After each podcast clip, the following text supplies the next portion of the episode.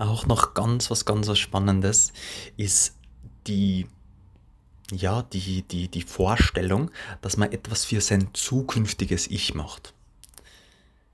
Also, wenn man was kreiert, wenn man Notizen macht, dann sollte man sich die einfach so, ja, leserlich schreiben, so, äh, wenn man jetzt nicht digital unterwegs ist, oder auch so formulieren, dass sie der zukünftiges Ich ähm, dann wirklich auskennt. Also, dass man die wirklich wie eine andere Person sieht, weil man behandelt andere Personen anders wie sich selbst, oder?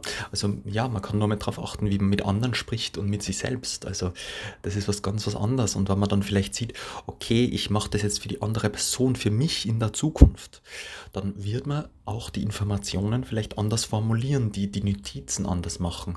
Und je besser man das jetzt macht, desto leichter hat es dann auch dann auch ich selbst in der Zukunft. Und ähm, ja, also das, das kann man eben immer wieder anwenden. Einfach, ja, jetzt nicht nur beim Notizen machen, aber bei, bei allem eigentlich generell, aber vor allem ähm, das, das Future Self ist eben, was, was der Thiago Forte da sehr hervorhebt vom, ähm, beim Building a Second Brain. Und ähm, ja, ist was, was einem mega gut hilft, in, in Zukunft dann auch gelassener zu sein, weil man jetzt schon so einfach wie möglich macht.